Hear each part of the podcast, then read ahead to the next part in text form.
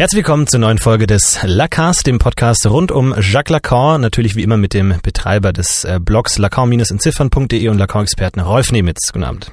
Guten Abend, Herr Will. Und mit mir, Florentin Will. Und wir haben einige Fragen bekommen von euch, unter anderem von dem Julian, der folgende Frage stellt. Und zwar, inwiefern ist die Entwicklung von gehörlosen Menschen durch ein daraus resultierendes Fehlen von Signifikanten beeinträchtigt? Antwort, das habe ich mich auch schon oft gefragt. Ich kann mhm. die Frage nicht beantworten. Ich habe es mich auch schon oft gefragt, ja. Aber da gibt's keine, hat auch Lacan sich nie dazu geäußert, wie das möglich ist. Oh, das weiß ich nicht. Der hat zu viel gesagt und äh, möglicherweise hat er mal einen halben Satz dazu gesagt. Aber ist es denn so, dass Signifikanten wirklich nur auf die gesprochenen Worte sich beziehen? Also könnte nicht zum Beispiel auch ein Finger zeigen, ein, ein Signifikant sein? Muss es immer tatsächlich, müssen es immer Laute sein? Ja, das ist die erste Frage. Dann leben Gehörlosen, Gehörlose wirklich in einer sprachfreien Welt. Und äh, wir leben alle in einer Welt, die durch die Sprache grundlegend verformt ist, geformt ist. Und die Frage ist dann, ob es entsprechende nicht lautliche Formen der Sprache gibt, die auf jemanden einwirken.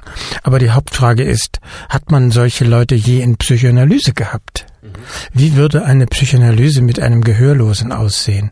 Ich weiß nicht, ob, ob das jemals der Fall war. Wenn das nicht so war, dann wird man sehr viel darüber spekulieren können, aber nichts wissen. Nun gut, und er fragt weiter, warum bezieht sich Lacan gerade auf diese vier Objekte klein a, also Oral, Anal, Blick und Stimme, und könnte nicht im späteren Verlauf des Lebens weitere Objekte klein a entstehen? Auch das ist eine Frage, die ich mir oft gestellt habe. Die besteht aus zwei Teilen. Könnte es im späteren Leben was dazukommen? Und es ist unter, innerhalb der Psychoanalyse seit Freud legt man es sich so zurecht, dass das, was später passiert, ab der Pubertät zum Beispiel, eine Umarbeitung von dem ist, was in der frühen Kindheit geschieht. Äh, von daher äh, ist es erstmal selbstverständlich, dass später was passiert. Äh, die Frage ist nur, ob es nicht auf das zurückgreift, was schon da ist und es nur umformt. So, aber warum das? Die andere Frage ist, warum diese vier Objekte? Diese Frage beschäftigt auch Lacan, aber mir ist nicht klar, wie er sie beantwortet. Er versucht es mit, dem Problem, mit den Mitteln der Mathematik zu lösen, das eine minimale Struktur, vier Elemente hat, aber auch diesen Punkt habe ich nicht weiter verfolgt. Aber man kann vielleicht so viel sagen, Lacan versucht das in ein System zu bringen. Die ersten zwei Objekte oral-anal beruhen auf dem Anspruch, die zweiten zwei beruhen auf dem Begehren. Äh, von daher gibt es schon mal eine gewisse Plausibilität dafür, dass es zwei Paare sind.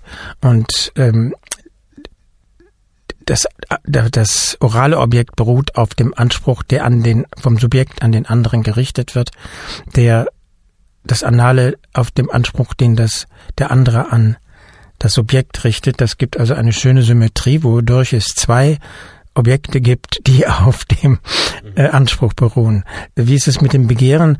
Äh, da gibt es das Begehren des Subjekts und da gibt es das Begehren des anderen und auf der Seite des anderen und von daher versucht Lacan plausibel zu machen, dass es zwei Objekte gibt, die sich auf das Begehren stützen.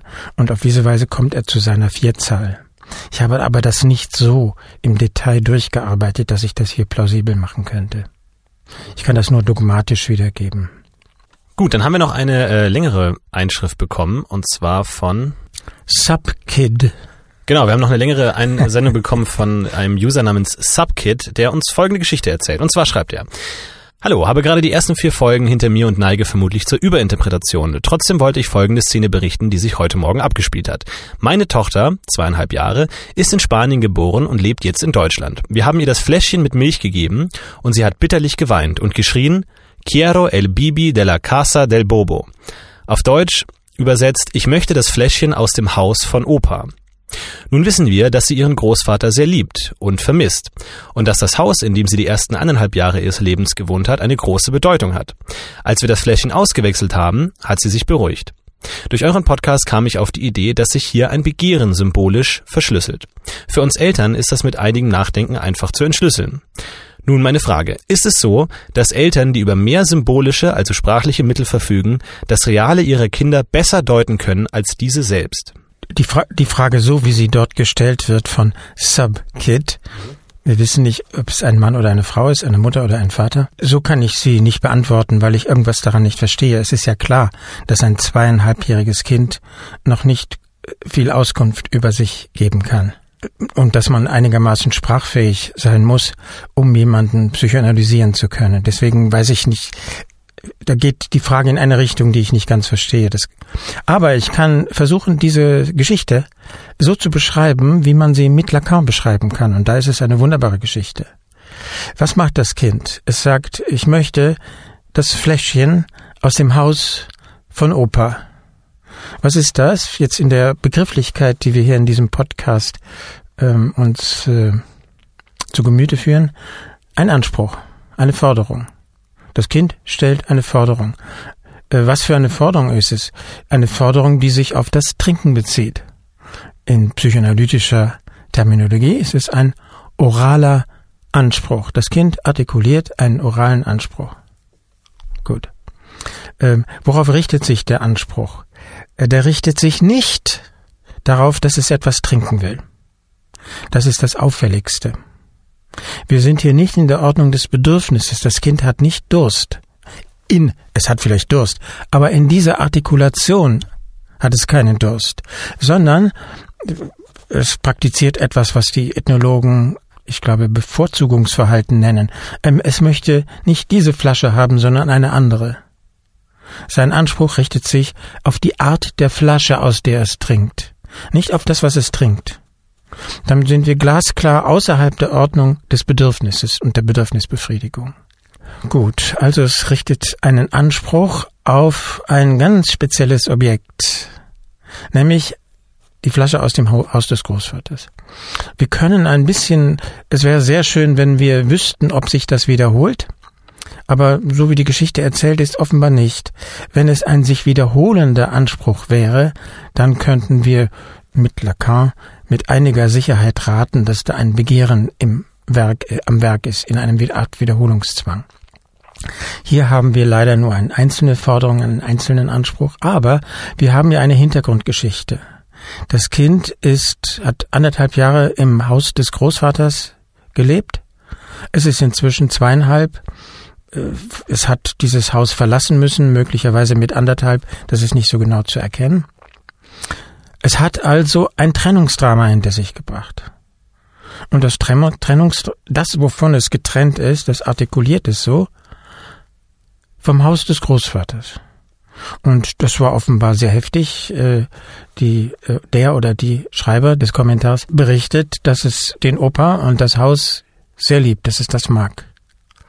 Also können wir raten, diese Trennung, also Trennungen sind das Furchtbarste, was Menschen passieren kann. Und diese Trennung können wir raten, war möglicherweise traumatisch. Und traumatisch heißt, es gibt etwas, was so schrecklich ist, dass es nicht gesagt werden kann. Und das ist das Reale. Und anstelle dessen, was nicht gesagt werden kann, an die Stelle des Realen, tritt die Forderung nach etwas ganz Bestimmtem, nämlich die Forderung nach dem Fläschchen aus dem Haus von Großvater. Das ist der Signifikant, die orale Forderung, die ein Ersatz ist für etwas, was nicht gesagt werden kann, nämlich wie furchtbar das war, als das Kind äh, das Haus von des Großvaters verlassen möchte und dass es dort vielleicht wieder äh, hin möchte. Haben wir es denn damit auch automatisch mit einem oralen Objekt klein a zu tun? Wüsste ich nicht.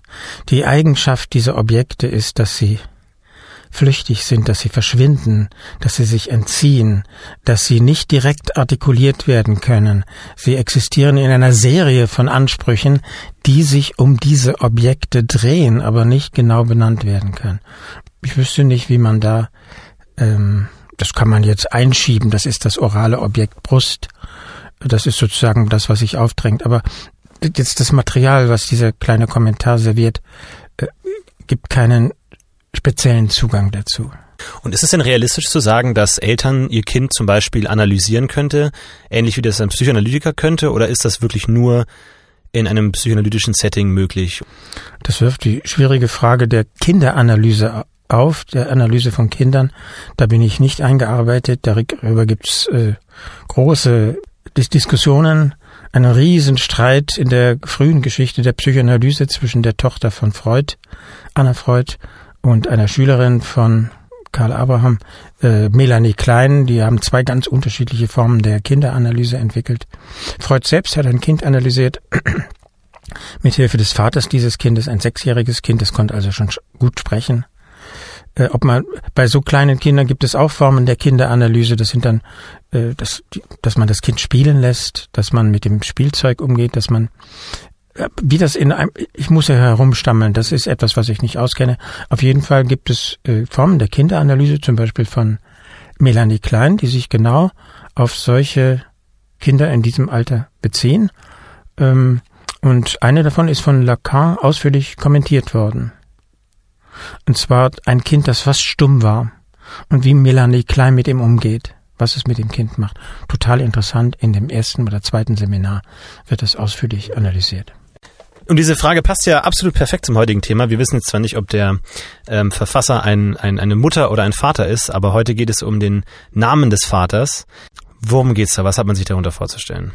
Sie möchten immer gerne am Anfang eine ein Wort, ein Satzantwort und die Einsatzantwort lautet der Name des Vaters ist die Installierung des Inzestverbots im Unbewussten als ein Hauptknotenpunkt im Netz der unbewussten Signifikanten. Das haben Sie alles verstanden, ja? Das, ja, also das ist als als ich hierher als ich hierher kam in äh, in der S-Bahn S3 nach Leindecker Straße. Da stand neben mir ein junger Mann und der hatte ein T-Shirt und wie es im Augenblick Mode ist oder schon seit vielleicht 10 oder 20 Jahren, war dieses T-Shirt bedruckt mit einer Aufschrift und auf seinem Rücken, auf diesem schwarzen T-Shirt hat er auf dem äh, hat er auf dem Rücken eine weiße Aufschrift und die hieß Don't tell it to Daddy. Sag's nicht Papa. Mhm. Das ist der Name des Vaters. Sie gucken mich jetzt verblüfft an, aber das, das ist doch ganz klar. Gut, also wir haben es hier ähm, mit dem Inzestverbot zu tun. Also ist das ein klarer ähm, historischer Punkt in der Entwicklung eines Kindes, dass irgendwann das Kind realisiert, dass Inzest verboten ist? Wir sind ja hier in der Lacan-Theoriewelt und die Lacan-Theoriewelt ist nicht genetisch. Die fragt also nicht nach Entwicklungsstufen, Entwicklungsschritten. Er, das habe ich hier, glaube ich, schon mal erläutert. Er sagt, das ist äh, oft lange genug gemacht worden und es hat sehr viel gebracht und ich verfolge einen anderen Zugang und der ist strukturell oder synchron. Das heißt, solche Fragen, wann im Ki wie sieht das ganz genau aus, wenn das Kind mit dem Inzestverbot konfrontiert wird, ähm, die stellt er sich nicht. Aber ich erinnere mich an ein Beispiel, das er gibt. Das kann man an dieser Stelle bringen. Äh, das Inzestverbot wird niemals in der Form artikuliert, dass das gesagt wird. Du darfst nicht mit deiner Mutter schlafen. Oder solche Scherze. Das, das wäre grotesk. Das gäbe es in einem Film mit Woody Allen vielleicht, aber nicht im wirklichen Leben. Das Inzestverbot sieht so aus, dass die Mutter auf Abstand zum Kind gebracht wird, dass die äh, sehr enge Beziehung zwischen Mutter und Kind, die ja quasi naturgegeben ist, dass die unterbrochen wird. In anderen, und dafür ist der Vater zuständig, das ist sozusagen eine seiner Funktionen. Der schmeißt das kleine Kind zum Beispiel aus dem Bett der Mutter und sagt, ich gehöre neben die Mutter, nicht du. Oder das Kind kuschelt mit der Mutter und dann kommt der Vater an und schmeißt das Kind raus. Das ist eine der Formen, wie das Inzestverbot äh, artikuliert wird. Und warum ist das so bedeutsam? Warum ist das Inzestverbot so bedeutsam? Da stützt äh, Lacan sich auf den französischen Ethnologen und Soziologen Claude Lévi-Strauss. Und Claude Lévi-Strauss hat darüber viele kluge Sachen gesch geschrieben. Und er behauptet, das Inzestverbot ist das einzige Gesetz, das universell gilt, überall, Und was bewirkt es? Warum ist es so wichtig in allen Gesellschaften? Weil es den Übergang von der Natur zur Kultur herstellt. Das ist umstritten wie alle theoretischen Thesen. Auf jeden Fall ist es in den Augen von Levi Strauss das Gesetz der Gesetze. Unterhalb aller Gesetze gibt es das Inzestverbot. Was ermöglicht das Inzestverbot? Das Inzestverbot Verbot ermöglicht eine Generationenfolge. Wenn alle durcheinander vögeln könnten, mit quer durch die Altersstufen, gäbe es keine Möglichkeit, Vater, Mutter, die Vatergeneration, die Muttergeneration, die Kindergeneration und so weiter zu unterscheiden. Und äh, wenn man sich nicht staatlich verfasste Gesellschaften anschaut, dann beruhen deren Beziehungen ganz wesentlich auf dem Verwandtschaftssystem. Das ist also eine ganz elementare Form, wie Gesellschaften strukturiert sind. Bis heute. Bis heute ist die Festlegung der Verwandtschaftsbeziehung ein elementarer Vorgang. Wenn ein Kind geboren wird, dann wird vom Standesamt dem ein Vater zugeschrieben. Nach, wenn die Mutter verheiratet ist, dann ist automatisch gilt der Verehelichte als der leibliche Vater von Rechts wegen, ob er es nun ist oder nicht. Und äh, wenn sie nicht verheiratet ist, äh, muss die Mutter jemanden angeben, glaube ich, der der leibliche Vater ist. Ich weiß nicht, ob diese Gesetzeslage noch so ist. Und warum heißt dieses Konzept dann Name des Vaters? Warum ist der Name so wichtig? Name des Vaters. Man muss hier bei den, das Französisch hören. Nom du Père.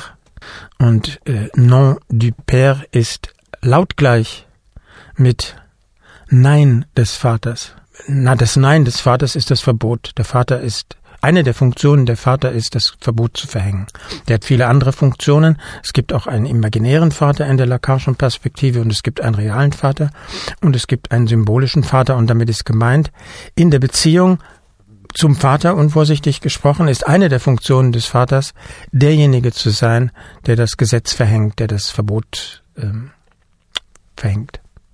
Das ist so massiv, dass man sagen kann, es ist ein kulturelles Verhaltensstereotyp, was man klar beobachten kann in unserer Art von Familien.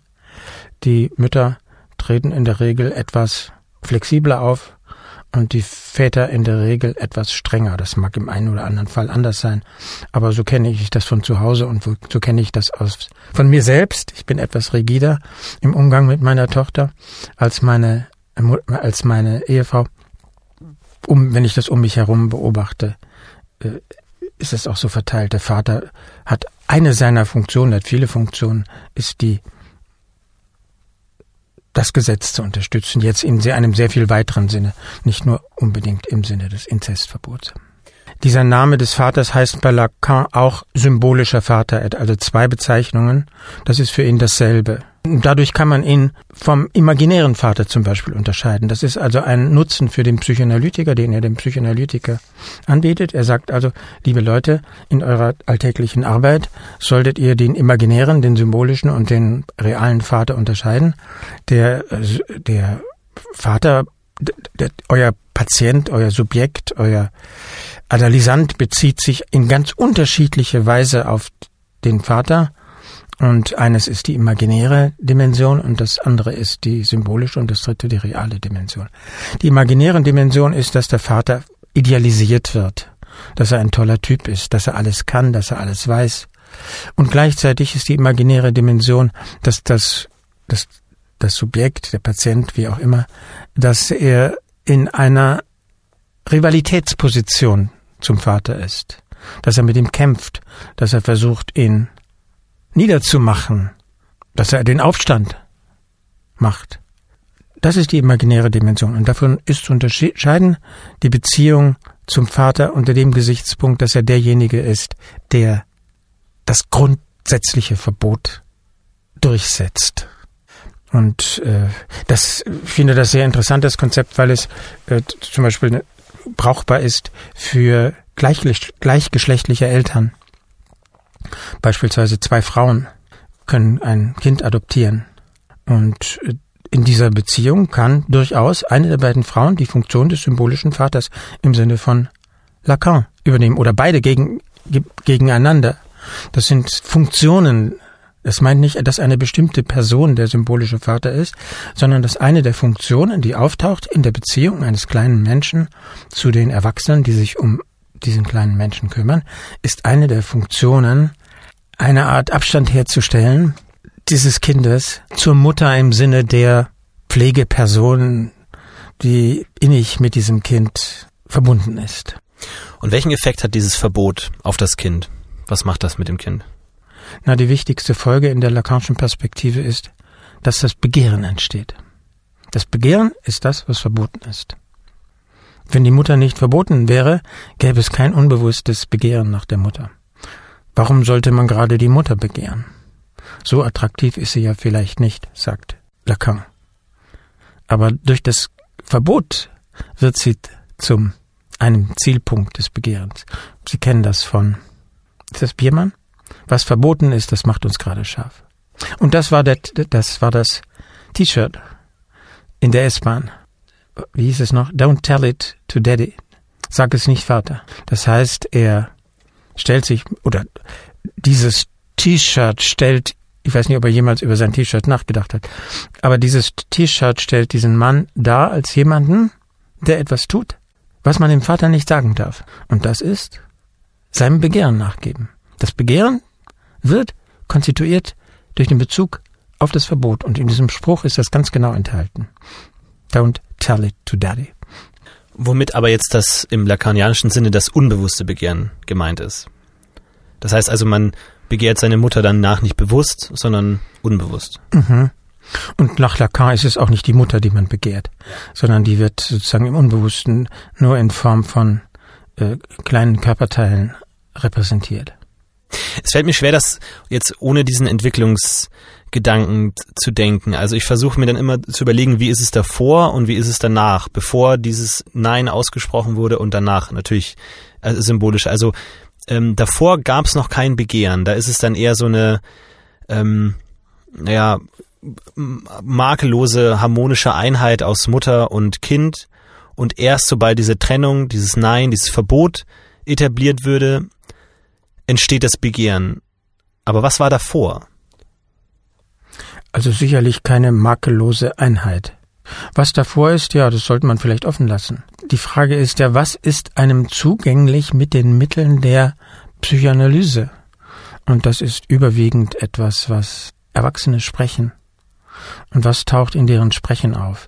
Natürlich gibt es andere Zugänge heutzutage durch die äh, Kinderpsychoanalyse, äh, aber da bin ich nicht kompetent. Da kann ich nicht sagen, wie sich das alles von Seiten der Kinderpsychoanalytiker aus darstellt. Gut, das heißt, ähm, Lacan entdeckt in der Auseinandersetzung mit seinen Patienten dieses Gesetz des Vaters, das im Unbewussten wirkt.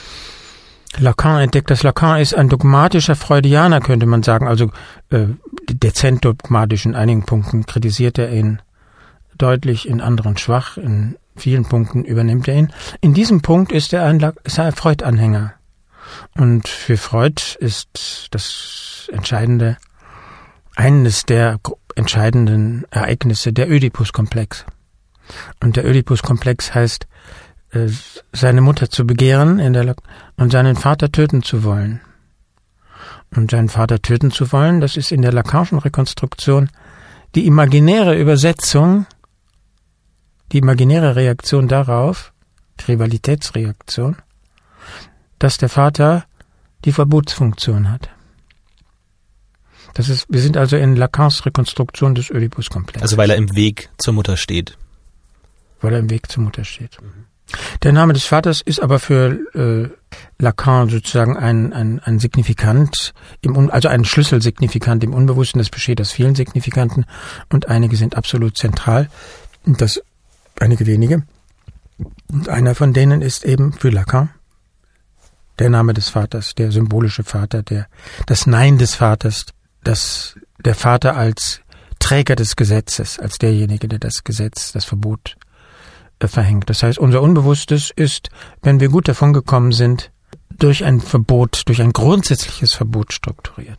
Das erinnert mich jetzt sehr an diesen ähm, Moment, den wir schon ein paar Mal angesprochen haben, dieses, das Subjekt tritt in die Sprache ein, das Subjekt wird gespalten, es verliert das Objekt, das Objekt klein a äh, tritt plötzlich auf. Ist es im Grunde derselbe Moment, theoretisch nicht zeitlich wie dieses Nein des Vaters?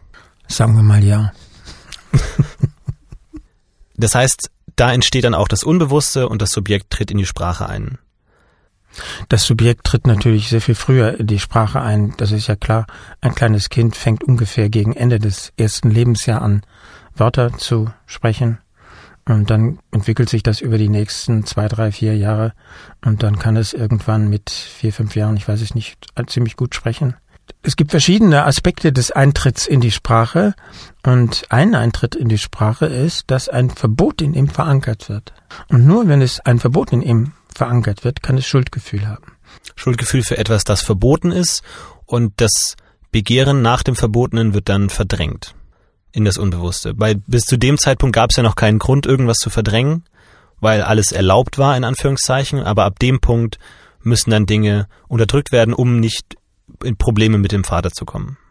Ja, ich ja ja ich, ich kann Ihnen gerne zustimmen. Stimmen. Ich äh, zögere bei der Formulierung, um nicht Probleme mit dem Vater zu bekommen.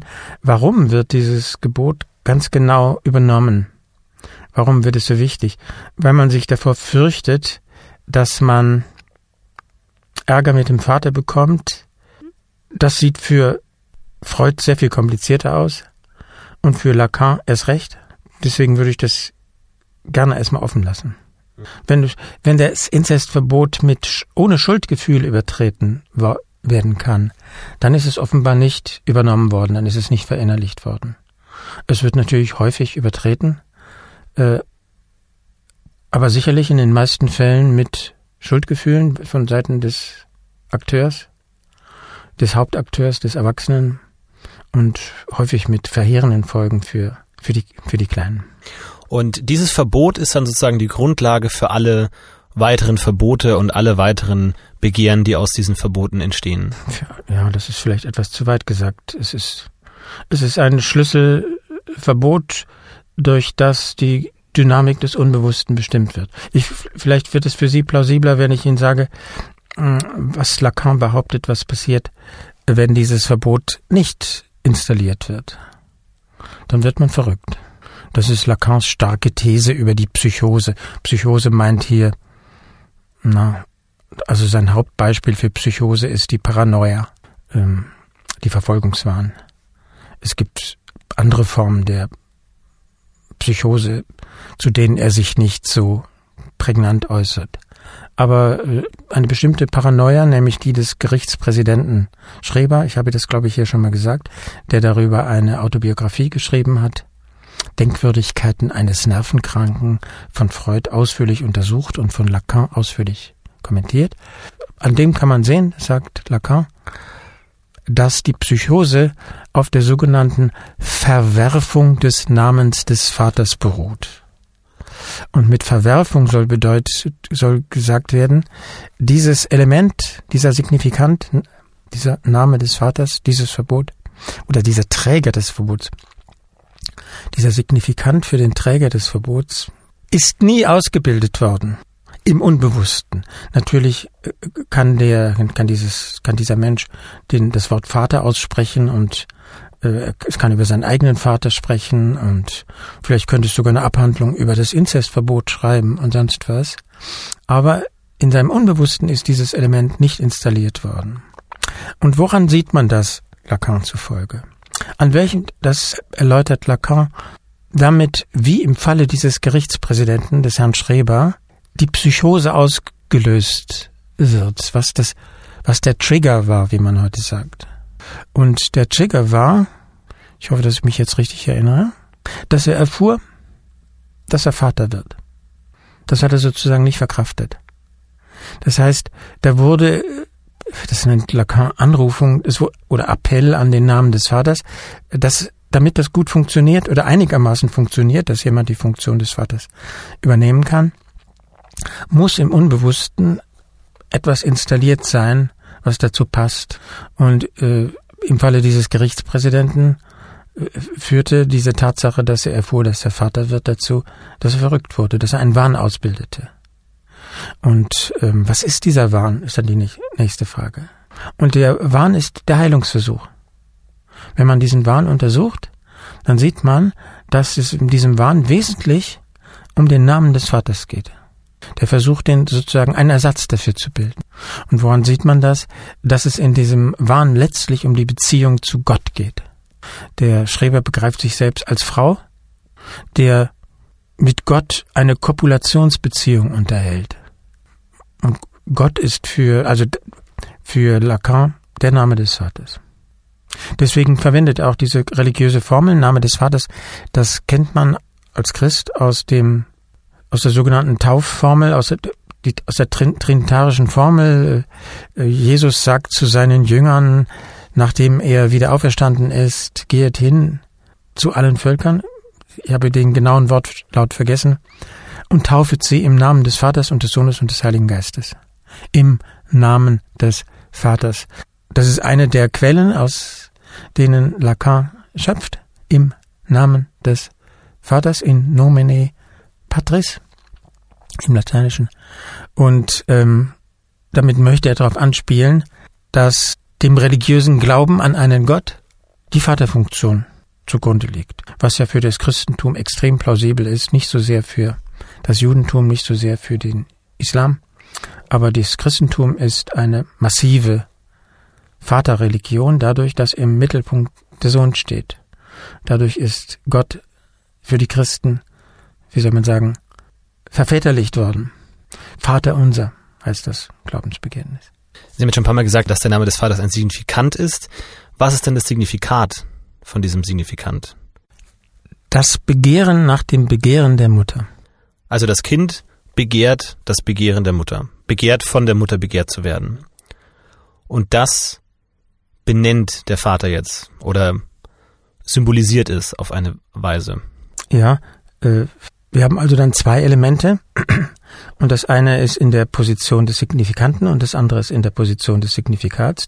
Das eine Element ist das vom Vater verkörperte, mit ihm verbundene Verbot, der Vater als Instanz des Gesetzes. Und das zweite ist der Wunsch des Kindes, von der Mutter begehrt zu werden, das Ein und Alles der Mutter zu sein. Und äh, zwischen diesen beiden gibt es eine Ersetzungsbeziehung. Wenn der Name des Vaters installiert wird, tritt im psychischen Apparat, wie Freud sagt, des Kindes an die Stelle des Wunsches, das Ein und Alles der Mutter zu sein, diese Übernahme des Verbots. Und diese Beziehung zwischen diesen beiden Elementen, Name des Vaters und Begehren nach dem Begehren der Mutter, nennt Lacan Vatermetapher. Metapher, das ist für ihn eine Ersetzungsbeziehung, also Vaterersetzung könnte man auch sagen. Das ähm, Begehren nach dem Begehren der Mutter wird ersetzt durch die Installierung dieser Gesetz, Gesetzesverkörperung. Kann man das auch so eine, als eine Art von Befreiung lesen, dass das Kind von diesem Begehren befreit ist und jetzt ein, ein flexibleres Begehren hat? Auf jeden Fall, so sieht Lacan das massiv. Wenn das, wenn der Vater nicht interveniert, bleibt das Kind also gefangen in diesem Wunsch, das Ein und Alles der Mutter zu sein. Es wird sich sein ganzes Leben lang danach abrack. Auch wenn es ein Neurotiker wird, wird es nicht ganz davon loskommen. Also wenn kein Psychotiker wird, sondern ein Neurotiker, ein normaler Mensch, äh, nicht davon loskommen, diesem Begehren nach der Mutter und dem Begehren auf der Seite der Mutter hinterherkommen, aber nicht so massiv. Und dieser Name des Vaters als signifikant, äh, ich glaube, Lacan hat ja auch irgendwas so, ähm, ich habe jetzt den genauen Wortlaut nicht im Kopf, aber die, dass der, dass das Signifikat fließend ist oder flexibel ist oder wandelbar ist. Also steht dann in dieser Symbolisierung des Begehrens auch eine Art Flexibilität im Vordergrund, dass es ab dann lockerer ist oder fließender als diese starre Begehren nach dem Begehren der Mutter? Ja. Und das, das ist, ich, ich zögere jetzt so, weil, weil ich einen weiteren Begriff äh, ins Spiel bringen müsste, aber ich, ich hasse das. Es geht hier darum, das verständlich zu machen und dazu gehört möglichst wenig neu einzuführen. Durch die Übernahme dieser Verbiet, Ver, Verbietungsfunktion kann das Kind andere Objekte suchen, andere Liebesobjekte, andere Begehrensobjekte. Insofern ist es eine Befreiung. Das ist so, wie ich sagen, das ist so plausibel, dass, glaube ich, viele Menschen ganz ohne Psychoanalyse das so sehen würden. Ein Kind muss irgendwie aus der Umklammerung der Mutter herauskommen.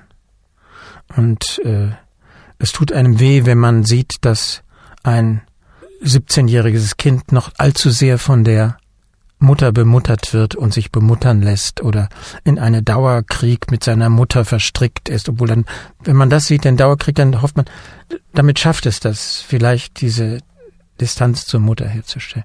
Also ich glaube, da liegt Lacan nicht sehr weit von einigen Wahrnehmungen, die heute ganz üblich sind.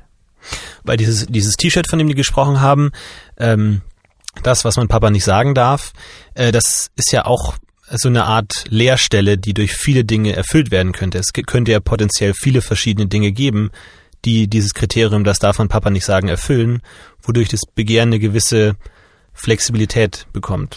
Eine gewisse Flexibilität, es kann sich alles Mögliche aussuchen, aber es ist gleichzeitig absolut fixiert auf den Widerstand gegen den Vater. Es glaubt, das ist das, was Freud Rebellion nennt. Äh, die Rebellion ist vollkommen fixiert auf den Vater und wünscht sich im Grunde den Vater. Das ist sozusagen die, die imaginäre Beziehung zum Vater. Der Vater, den man, dem man trotzt, den man bekämpft, den man für lächerlich erklärt und so weiter. Einfach um ein paar Missverständnisse äh, hier nochmal aufzuräumen. Inwiefern ist denn das tatsächliche Geschlecht der, ähm, der äh, aktiven Person hier relevant? Also auch wenn man, wenn es jetzt heißt, dass das Kind möchte mit seiner Mutter schlafen, gilt das dann genauso für, für Mädchen? Oder gibt es da einen Unterschied zwischen Jungen und Mädchen? Ja, Mutterschlafen, das ist jetzt Vulgärübersetzung von äh, Freud und ich glaube, Freud sagt das nirgendwo so und Lacan sagt das auch nirgendwo so. Aber rückwirkend auf das, das Inzestverbot ist, ist das ja verboten durch das Inzestverbot. Ja, aber es meint im Kern, dass die Erfüllung der sexuellen Strebungen, die ja beim kleinen Kind schon da sind, äh, nicht durch die Beziehung zur Mutter erfolgt. Mit dieses Wort schlafen, da denkt man jetzt an genitale Penetration. Äh, das wäre ja lächerlich. Das kann eine Rolle spielen. Die Fantasie eines kleinen Jungen könnte ich mit meiner Mutter schlafen, könnte in einzelnen Fällen eine große Rolle spielen, aber das erklärt nicht die Universalität dieses Problems. Äh, wie ist es, worin besteht der Unterschied zwischen den Jungs und den Mädchen in hier drauf? Das kann man mit der Figur Name des Vaters nicht erklären. Da muss man einen weiteren Begriff von Lacan ins Spiel bringen, den ich die ganze Zeit versuche nicht ins Spiel zu bringen. Und das ist der des Phallus und das heißt der Kastration. Das in freudscher Sprache, wie ist der Oedipus-Komplex mit dem Kastrationskomplex verknüpft? Und an dieser Stelle setzt die freudsche Unterscheidung ein zwischen Jungs und Mädchen, wie das funktioniert. Und genauso bei Lacan wenn auch etwas anders modifiziert. Das müssen wir uns also für eine spätere, für ein späteres Gespräch vorbehalten. Ja, vielleicht machen wir noch eine eigene Folge über Phallus. Unbedingt. Sonst versteht man Lacan nicht. Das ist einer seiner wichtigsten Begriffe. Und seiner umstrittensten. Aber auch gleichzeitig einer seiner wichtigsten. Ähm, Sie haben ja vorhin auch schon ganz kurz den imaginären und den symbolischen Vater unterschieden. Was wäre denn dann der reale Vater? Das wird nicht so ganz klar bei Lacan. Das ist nicht, er sagt, was er darunter versteht, aber ich verstehe nicht, was er darunter versteht. Der reale Vater sagt, da ist, das ist der handelnde Vater. Und was meint er damit, dass er handelt? Von der üblichen Verwendung des Begriffes real müssten wir erwarten, der reale Vater ist der Vater unter einem Aspekt, der weder symbolisiert noch imag imaginiert werden kann. Ist also der handelnde Vater derjenige, der weder imaginiert noch symbolisiert werden kann? Möglicherweise, möglicherweise meint Lacan das. Und da müsste man sich fragen, was für eine Handlung ist gemeint? Welche Handlung des Vaters kann nicht symbolisiert werden vom Kind oder imaginiert werden? Und an dieser Stelle bin ich auf meine eigene Spekulation angewiesen. Ich nehme an, dass die Handlung, an die er denkt, ist die Kopulation. Der Vater schläft mit der Mutter. Und das ist in vielen Fällen eine absolut unvorstellbare Größe. Ich weiß nicht, ob es heute noch so ist in Familien. Das wird ja alles sehr viel lockerer, sozusagen zu meiner Lebenszeit äh, sichtbar, äh, entspannt sich das sichtbar. Aber für mich als Kind die Vorstellung, dass meine Eltern miteinander Sex haben, ist unvorstellbar. Das habe ich also sehr spät erfahren, dass es sowas gibt und lange gebraucht, um das von meinem inneren Auge auftauchen zu lassen. Und ich glaube, ich war 40, als ich einmal versehentlich ins Schlafzimmer meiner Eltern kam und die vögelten gerade miteinander. Also das wäre der reale Vater, der dann auch Möglicherweise. Eine, eine traumatische Dimension hat vielleicht. Eine traumatische. Mhm. Das ist äh, etwas, was nicht, möglicherweise ist das gemeint, das ist etwas, was nicht verdaut werden kann. Nicht verdaut ist ein blöder Ausdruck, das nicht äh, symbolisiert und nicht verbildlicht werden kann. Äh, noch ein anderer Punkt, was hängt alles am Namen des Vaters? Am Namen des Vaters hängt, äh, das ist ein sehr wichtiger Punkt, sagt Lacan mit Freud, der Glaube. Und das Argument läuft so. Bei Freud findet man die Bemerkung, referiert die alten Juristen, die lateinischen Juristen, also die, äh, die Rechts, Rechtswissenschaft wurde von den Römern erfunden. Und es gibt also einen römischen Spruch aus, der, aus dem alten antiken Recht. Die Mutter ist immer sicher, der Vater ist immer unsicher. Pater semper incertus est. Und warum ist die Mutter immer sicher? Na, man kann ja sehen, dass das Kind aus der Mutter herausgestoßen wird. Und äh, wer ist der Vater? Na, das erfährt man aus dem, was die Mutter sagt. Manchmal weiß ich es gar nicht, ob es der oder der ist. Aber in den meisten Fällen ist man, ist es nicht so, geht's nicht so lebhaft zu. Und äh, sie weiß was, aber man ist darauf angewiesen, ihr zu glauben, dass dieser Mann der Vater ist. Das gibt keinen Augenschein. Das heißt, die Vaterschaft ist von vornherein durch das Sprechen, nur durch das Sprechen der Mutter belegt. Und ähm, Freud knüpft also daran an, an diese römische Weisheit, Juristenweisheit, und sagt, äh, von daher ist die Anerkennung der Funktion des Vaters, ich zitiere Freud, ein Fortschritt in der Geistigkeit, weil die Vaterfunktion also etwas ist, was nicht auf dem Augenschein beruht, sondern auf etwas, was rein sprachlich artikuliert ist. Am Glauben an das, was die Mutter gesagt hat. Und daran knüpft Lacan wiederum an und sagt, dass der Name des Vaters ganz wesentlich damit verknüpft ist, etwas zu glauben, dass man an etwas glaubt. Nicht zu verwechseln mit einer absoluten Gewissheit. Eine absolute Gewissheit ist Psychotik psychotisch. Ein Psychotiker lebt also in einer Welt des vollkommen unerschütterlichen Wissens. Aber an den Vater glaubt man. Das ist sozusagen eine Figur, dessen Wort, dessen Wort man glaubt. Für mich in meiner Familie, da ist, wo ich groß geworden bin, ist es ganz klar. Der Vater sagt, wie es ist. Zum Beispiel mein Vater war für uns Kinder extrem beeindruckend. Wir waren sehr stolz auf ihn, weil er uns gesagt hat, dass es keinen Weihnachtsmann gibt. Von daher taucht der Vater als eine Wahrheitsinstanz auf. Sicherlich auch die Mutter. Ähm, aber in meiner Familie, die extrem patriarchalisch war, ist es ganz deutlich unterschieden. Meine Mutter hätte uns hätte niemals verraten, dass es keinen Weihnachtsmann gibt. Das war ganz klar, das war die Funktion des Vaters. Und er hat es verraten aus religiösen Gründen. Äh, ein, war ein sehr frommer Mann und er fand es Humbug. Sie haben ja in der, in der vergangenen Folge auch schon mal die Situation beschrieben, dass Sie sozusagen ähm, unbewusst den Wunsch Ihres Vaters gelebt haben, ein, ein Lesender zu sein, jemand, der äh, studiert, wohingegen der Vater das äh, immer bedauert hat, dass er das nicht konnte, dass er so früh von der Schule abgegangen ist. Ähm, das wäre dann der ein, ein, das, ein Begehren des Vaters, das auch im Symbolischen wirkt, im Unbewussten. Absolut. Aber nicht, ich wüsste nicht, wie der Vater dort als, Verbieten, als Verbietender reinkommt. Mhm. Äh, Im, Im Bereich, aber es gibt meinen Vater im Bereich des Sexualitätsverbots.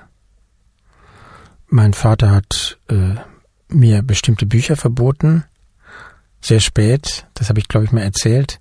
Ich durfte nicht Alexandre Dumas lesen, die drei Musketiere, mhm. weil die katholische Kirche das auf den Index gesetzt hatte, da ging es um Sex. Da taucht der Vater als in einer seiner klassischen äh, symbolischen Funktion auf, das Sexualleben zu regulieren. Mein Vater hat mir Masturbation verboten, erfolglos. Das ist eine klassische, aber das auch eine Verbiet, Verbotsfunktion, die sich jetzt nicht auf die Mutter bezieht. Ähm, hat er jemals agiert, um die, um die Beziehung zu dem Mutter?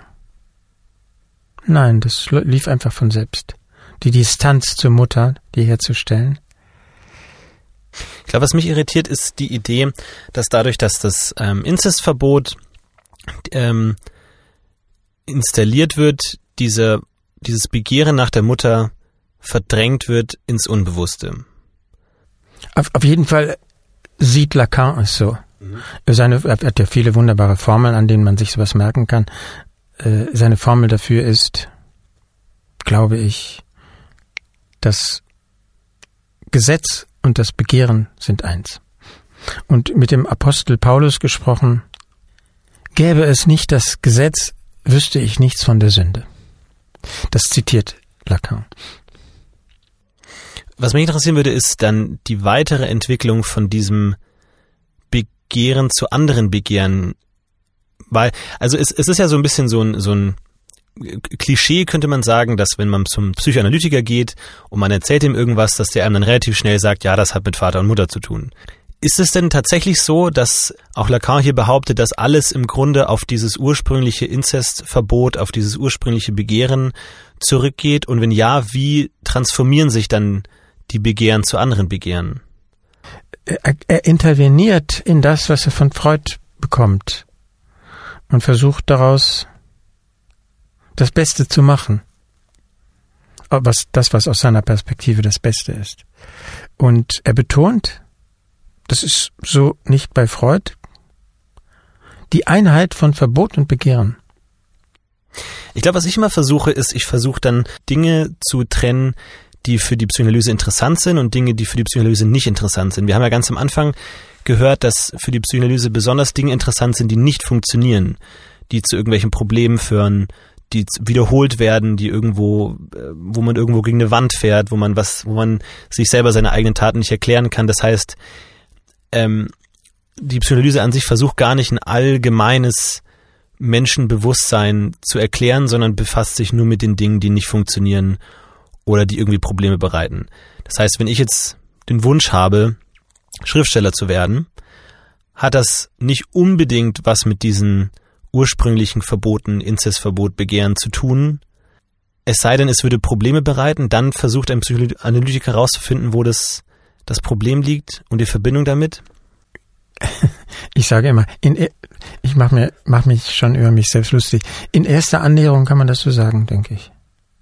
Äh, der Punkt ist nur, in dem Moment, wo äh, angenommen jemand will Schriftsteller werden, wo dieser Wunsch entsteht, gibt es Wünsche von dieser Art, die, also außer ich möchte was essen oder was auch. Gibt es Wünsche von dieser Art, solche komplizierten Wünsche, die sich auf das Schreiben beziehen? Ohne diesen psychoanalytisch beschriebenen Unterbau des Unbewussten. Mit wem identifiziert man sich da? Da haben wir einen psychoanalytischen Begriff. Was für Sauereien würde ich gerne schreiben?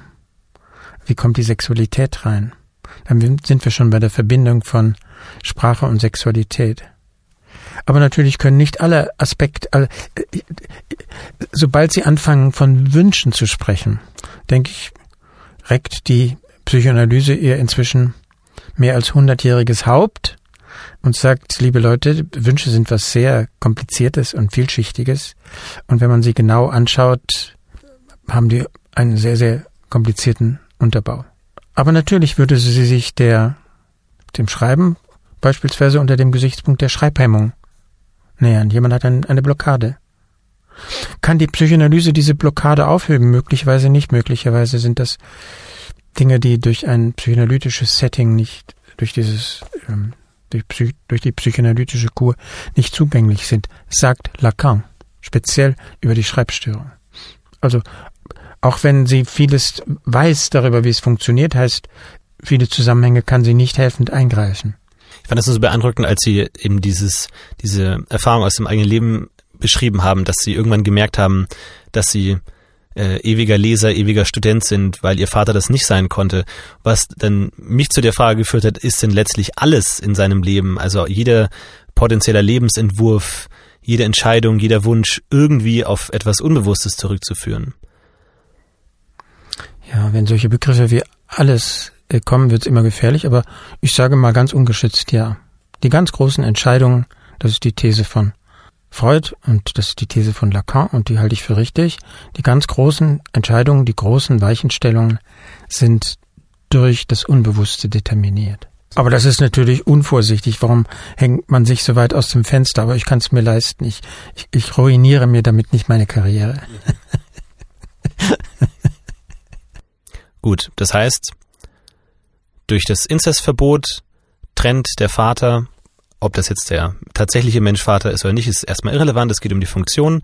Trennt das Kind von der Mutter in dieser alles einnehmenden Verbindung und schafft eine Lücke, in der das Begehren symbolisiert wird. Das Begehren der Mutter, das das Kind begehrt, wird symbolisiert durch den Namen des Vaters und somit zum Signifikanten, was ein fluktuierendes, flexibleres Begehren erzeugt, wodurch das Kind letztlich von diesem unterdrückenden Begehren befreit wird und dann selbstständig ist falsch, aber relativ selbstständiger seine Begehren wählen kann, wobei es natürlich immer, wie bei dem T-Shirt gesehen, in gewisser Weise auf einen Bezug zu diesem Verbot zu den Eltern angewiesen ist. Ja, eine Ergänzung dazu, wenn man das so beschreibt, der Vater verhängt das Inzesttaboo, ist es sozusagen soziologisch beschrieben. Das ist nicht ganz die psychoanalytische Sichtweise. Die psychoanalytische Sichtweise ist immer aus der Perspektive dessen, was das Subjekt oder der Patient oder der Analysant genannt wird. Genannt wird. Das heißt, äh, der soziologische Vater taucht dort gar nicht auf, der von außen beschreibbare Vater deswegen der, würde ich so sagen, der symbolische Vater oder der Name des Vaters ist eine Beziehung zum Vater des Subjekts, in der der Vater als derjenige agiert, fungiert, operiert, erscheint, der eine Barriere gegenüber der Mutter errichtet. Und unvorsichtigerweise muss man sich dauernd auf diese, verfällt man dauernd in diese objektivierende soziologische Beschreibungsweise. Ist klar, man kann das gar nicht anders erläutern. Aber man sollte sich klar machen, äh, es geht immer um die Perspektive des Subjekts. Und Vater ist dann auch eigentlich nur ein prominenter Signifikant. Es muss nicht unbedingt der, natürlich nicht der biologische Vater sein, es ist nur etwas, das es schafft, einen solchen Einfluss oder einen solchen Eindruck zu haben, dass dieses Inzestverbot verankert wird im Unbewussten. Mhm. Vielleicht kann ich zum Schluss noch was sagen über den biologischen Vater, da Sie den angesprochen haben. Das hatten wir schon bei Schreber gesehen. Der erfährt also, dass er ein biologischer Vater ist. Und die biologische Vaterschaft muss selbst verdaut werden. Für viele Männer ist es inakzeptabel, unvorstellbar ähm, führt zu schweren Störungen. Äh, für andere ist es so, sie müssen als biologischer Vater, als Zeuger ein agieren und ein Kind nach der anderen, nach dem anderen in die Welt setzen. Die haben dann vielleicht fünf eheliche Kinder und dann, wenn man nachfragt, haben sie noch fünf weitere uneheliche, die und zahlen sich tot an den, an den, wie heißt das, äh, an den Alimenten. Das heißt, auch die biologische Vaterschaft ist etwas, was irgendwie im psychischen System verankert sein muss. Und nicht alle kommen gut damit zurecht. Manche, für manche ist es sozusagen sehr stark besetzt, für andere ist es der reine Horror. Wann ist es für Sie der reine Horror? Aus meinen sehr bescheidenen Erfahrungen. Einer der Gründe, warum es der absolute Horror sein kann, der biologische Vater zu sein, ist, dass man unbewusst das Kind der Mutter ist. Man ist ja selbst dieses Kind. Warum sollte man denn ein Kind in die Welt setzen? Das ist ja ein Rivale. Das könnte eine der Konstruktionen sein.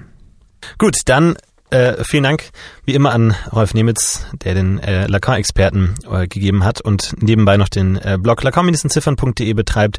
Und wir würden uns natürlich auch wieder über Einsendungen freuen, über Fragen, Vorschläge und was auch immer. Ansonsten könnt ihr auf dem Blog lacast.de auch immer noch weitere Literaturempfehlungen finden, falls ihr euch noch tiefer in die Themen einarbeiten wollt. Ansonsten könnt ihr uns auf Twitter und Facebook finden und ja, ansonsten wünsche ich euch weiter noch einen schönen Abend.